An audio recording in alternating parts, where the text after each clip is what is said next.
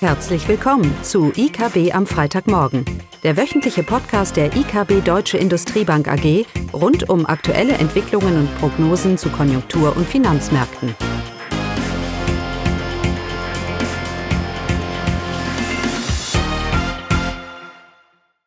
Willkommen zu IKB am Freitagmorgen, heute mit Caroline und Klaus. Heute geht es mal um eine Einschätzung zur aktuellen Konjunkturlage, vor allem zu den aktuellen Konjunkturdaten. Genau, die Daten entwickeln sich total wie erwartet und doch rennen jetzt die Märkte oder die Prognostiker vielleicht so ein bisschen voraus. Ähm, und das ist ein schönes Beispiel, ist die Inflation. Wir hatten ja die ähm, Inflationszahlen aus den USA, wo es sich jetzt eine Wende abzeichnet. Das ist auch nichts Neues. Das haben wir schon lange erwartet, aber es scheint sich jetzt in Zahlen zu bestätigen, dass wir vielleicht einen Höhepunkt der Inflation erreicht haben. Wobei es natürlich immer noch einem, auf einem extrem hohen Niveau ist. Aber auch die Erzeugerpreise in Deutschland kamen raus und auch da sehen wir jetzt Monat auf Monat, dass sie zurückgehen. Auch das ist ja nicht überraschend anhand der, der Energiekosten, die ja diesem Erzeugerpreis nochmal einen richtigen Schub gegeben haben. Von daher, das passt alles in die, in die Gesamtbild. Das wäre natürlich auch technisch auf Grundlage von Basiseffekten hier einen Rückgang in der Inflationsrate erwarten. Die eigentliche Entwicklung, dass über eine abschwächende Konjunktur wir einen nachlassenden Inflationsdruck sehen werden, der muss sich erst noch in den Zahlen zeigen. Aber davon gehen wir doch sehr stark aus weil sich das Gesamtkonjunkturbild doch weiter, wie wir das ja auch erwartet hatten, eintrüben wird. Aber dazu mehr von Caroline. Ich wollte noch was zur Geldpolitik sagen. Weil jetzt fangen die Märkte auch schon an zu erwarten, jetzt sind wir gleich bald durch mit den Zinsen, weil ja die Inflation sich dreht.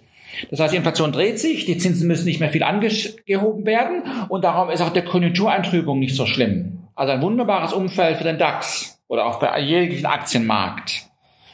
Ja, nur leider passt das Bild so nicht.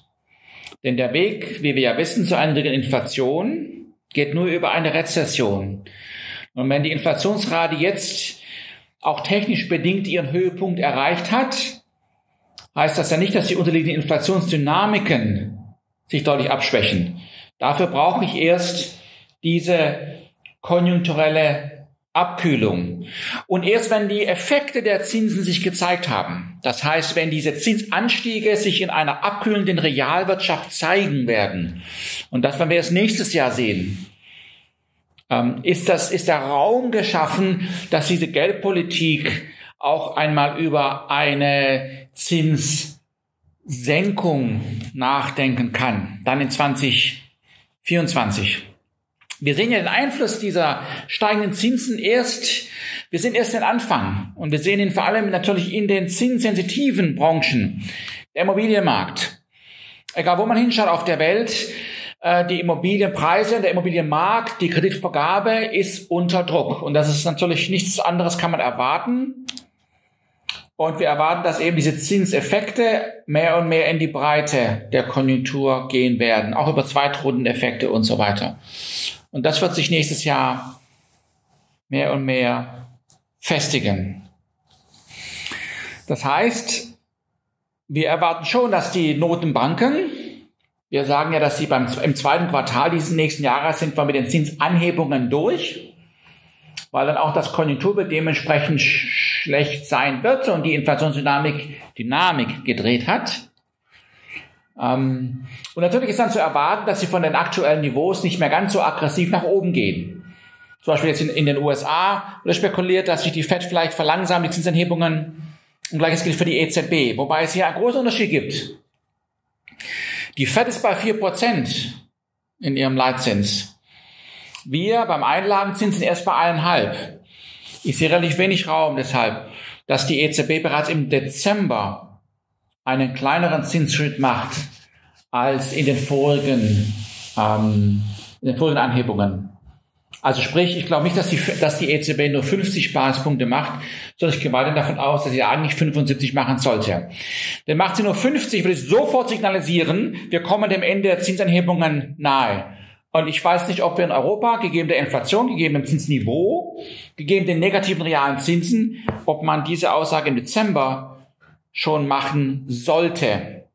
weil wir auch eine Fiskalpolitik hier in Europa haben, die auf Grundlage eines Gießkannenprinzip alles daran setzt, die Realitäten, die realwirtschaftlichen Realitäten außer Kraft zu setzen. Ja? Und wir wissen alle, dass langfristig das Angebot und Nachfrage ins Gleichgewicht kommt, erstmal kurzfristig durch die Nachfrage. Und die Angebotsseite ist ja strukturell. Gas jetzt, vor allem in Deutschland, hat sich ja verändert. Und da brauche ich eine, eine nachhaltige Ange Nachfragereaktion. Die EZB reagiert zwar nicht nur auf Deutschland, aber dieses Argument gilt auch für ganz, für ganz, ähm, für ganz Europa. Soll heißen, dass wir an diese Zinswende ja schon, ach, an diese Inflationswende ja schon immer geglaubt haben und dass wir davon ausgehen, dass diese Inflationsrate auf Grundlage der unserer Konjunkturbilds nächstes Jahr deutlich runterkommen wird und vor allem 2024 auch nah, vielleicht sogar unter dem Inflationsziel liegen könnte, zumindest mal nah am Inflationsziel. Von daher, ja, wo immer die Fed und die EZB sein werden Mitte nächsten Jahres, ist Schicht im Schacht. Aber der Zinsanhebungen, vor allem jetzt im Dezember, glauben wir, dass wir weiter voran, voranschreiten. Was heißt das konkret? Wir erwarten immer noch, dass die EZB bei einem Einlagenzins von 2,75,3 Prozent Mitte nächsten Jahres sein wird und, und dann stoppen wird. Und dass die Zinsen dann auf dem hohen Niveau, auf einem hohen Niveau für länger, für länger verweilen werden.